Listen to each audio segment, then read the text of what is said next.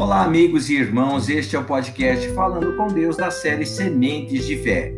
Hoje, 27 de junho, manejar, não decorar. Procura apresentar-te a Deus aprovado, como obreiro que não tem de que se envergonhar e maneja bem a palavra da verdade. Segundo Timóteo, capítulo 2, verso 15. A Bíblia não é para ser decorada, meus irmãos, mas manejada. Isto é executada, praticada. Suas revelações não são para causar sensação de bem-estar na sua leitura, mas para capacitar na guerra contra o inferno. Nada dá mais prazer ao diabo do que assistir os crentes viciados em Bíblia. Gente que não se preocupa em colocá-la em prática, mas apenas em curtir suas mensagens maravilhosas e aprender mais e mais e mais, só para ter orgulho de saber mais do que os demais. A palavra de Deus contém orientações para discípulos, e discípulo é o praticante dos ensinamentos de seu mestre. A leitura bíblica é excelente alimento para o espírito, mas se não for praticada, gera hipocrisia.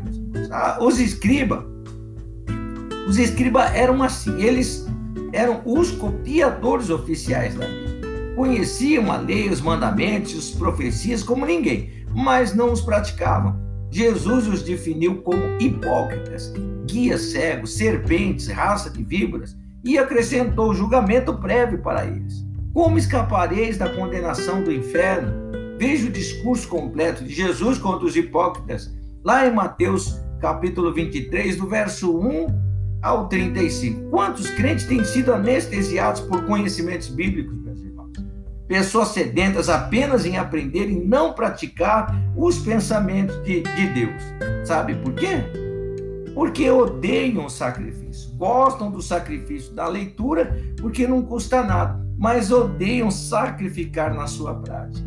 A falta da prática anestesia o poder da fé, meus irmãos, e por isso muitos são chamados, mas poucos são.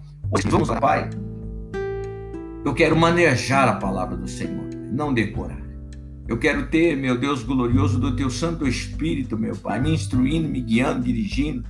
Meu Deus, dizendo, meu Deus querido, tudo aquilo que eu preciso fazer e praticar em tempo real, Pai. O teu Espírito vivendo em mim, em outras palavras.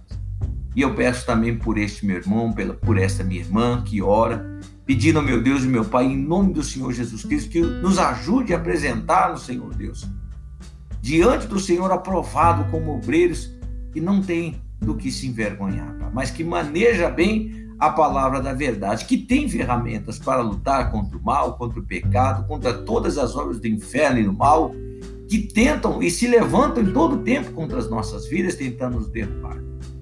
Assim é o verdadeiro obreiro, o verdadeiro cristão, que não tem do que se envergonhar, Pai. Que milita a boa milícia da fé com a tua palavra, a espada.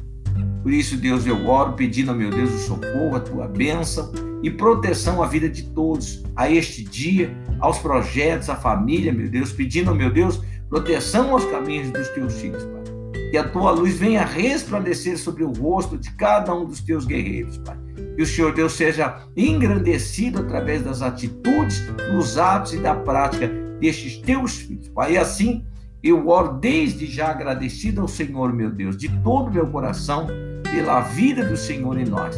Assim, eu agradeço ao Senhor em nome do Senhor Jesus Cristo. Amém e graças a Deus. Olha, meu irmão, exercite a tua fé. Pratique a palavra de Deus para poder se apresentar a Deus aprovado, sem ter de que se envergonhar, tá bom? Que Deus te abençoe, te guarde e proteja em nome de Jesus. Um forte abraço ao povo da Itália que está aí acompanhando os, os, episódios do podcast Falando por Deus. Que Deus abençoe a todos vocês, meus irmãos. Saiba que você sendo brasileiro, italiano, você é filho de Deus e é querido pelo Senhor quando você dá ouvido à palavra de Deus. Que Deus te abençoe, querido. Deus, Deus te honre na sua fé, em nome de Jesus. Até lá.